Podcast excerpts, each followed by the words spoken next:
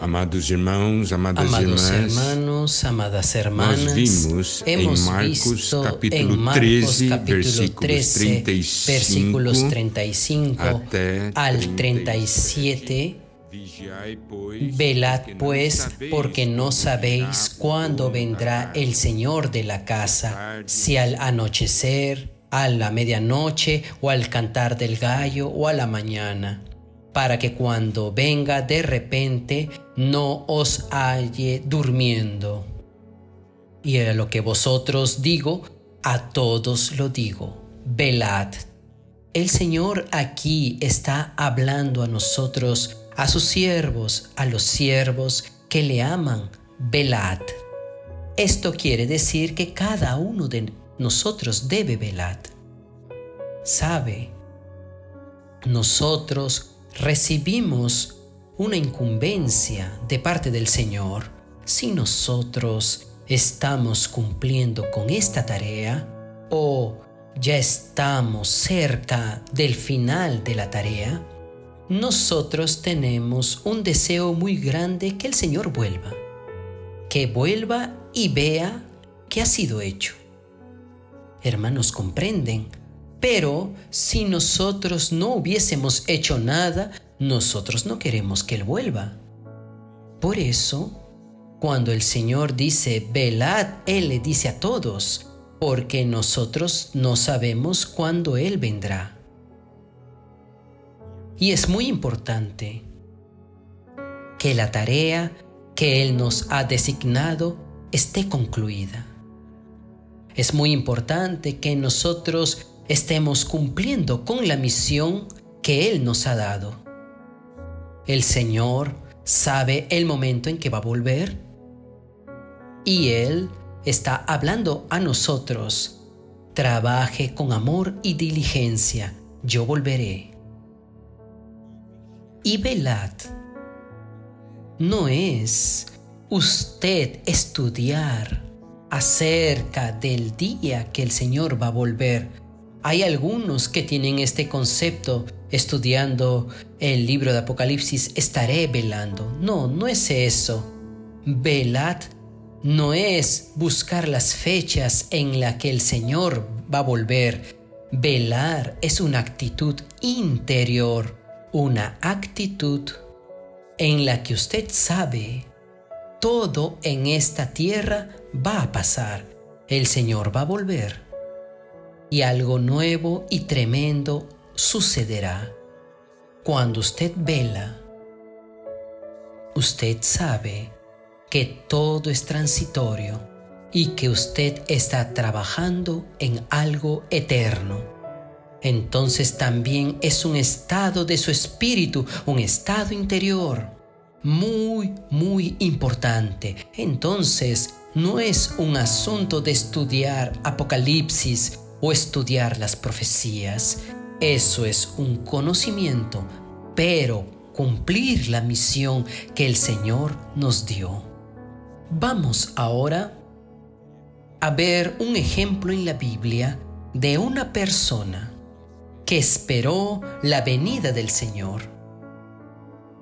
Estoy hablando de la primera venida del Señor. En Lucas 2, del 25 al 35, nosotros tenemos la mención de un hombre llamado Simeón. Vamos a ver cómo él esperaba. Allí nosotros tenemos un ejemplo vivo, realmente una gran inspiración para todos nosotros que somos siervos que aman a su Señor, no solamente siervos que aman a su Señor, sino que también aman la venida de su Señor. ¿Por qué es, es que ama la venida del Señor? Porque está cumpliendo con su ocupación, está ejecutando la misión que Dios le dio. Entonces, en Lucas capítulo 2, versículo 25 dice lo siguiente.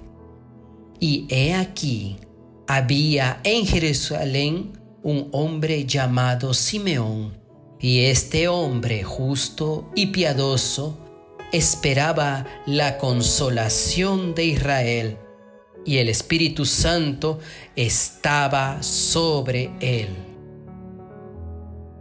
Mire aquí, qué maravilloso este versículo. Este versículo describiendo a Simeón. Él era una persona justa y piadosa. Justo para con los hombres y piadoso para con Dios. La justicia es nuestro vivir, es nuestro proceder según Dios, según los principios determinados por Dios. Ahora nosotros vemos aquí a un hombre justo y piadoso. Necesitamos por lo tanto percibir que justicia y piedad andan juntos. Es muy importante, justo para con los hombres y piadoso para con Dios. Usted sabe, si yo tengo una comunión con Dios, una vida con Dios, si yo soy piadoso para con Dios, ciertamente yo seré justo para con los hombres. Si yo fuera justo para con los hombres, esto muestra que yo estoy preocupado con este vivir en esta tierra, un vivir de testimonio. Muestra también así que soy una persona piadosa para con Dios. La justicia y la piedad caminan juntas.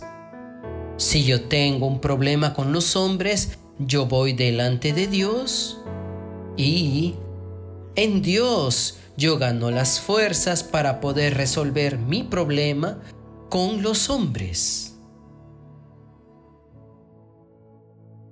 Si yo tengo un problema con Dios, yo voy delante del Señor para resolver. ¿Por qué? Porque es necesario tener un vivir adecuado. La justicia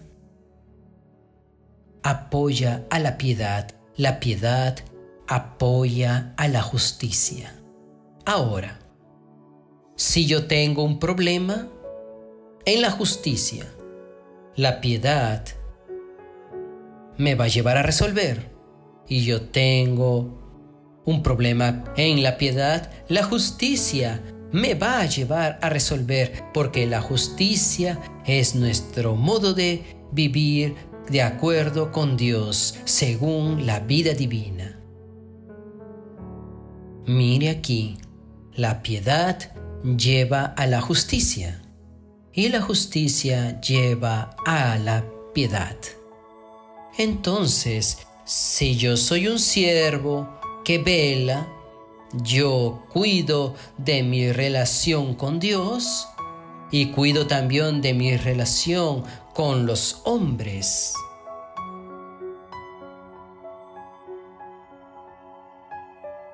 Nosotros muchas veces fallamos. Algunas veces solo nos preocupamos con el relacionamiento con Dios y nuestra relación con los hermanos es pésima, falta justicia. Y algunas veces tal vez nosotros estemos bien con los hombres, pero no estamos bien con Dios. Necesitamos de estos dos aspectos, tanto la justicia y la piedad vienen de la vida divina que está en nosotros. Amados hermanos, amadas hermanas, aquí nosotros tenemos a un hombre que espera la consolación de Israel y el Espíritu Santo está sobre él. Entonces su vivir es un vivir justo y piadoso, que podamos dar atención como siervos que tienen una historia con su Señor, un siervo que tiene una buena relación con su Señor y que se preocupa con sus consiervos y tiene una buena relación con sus consiervos.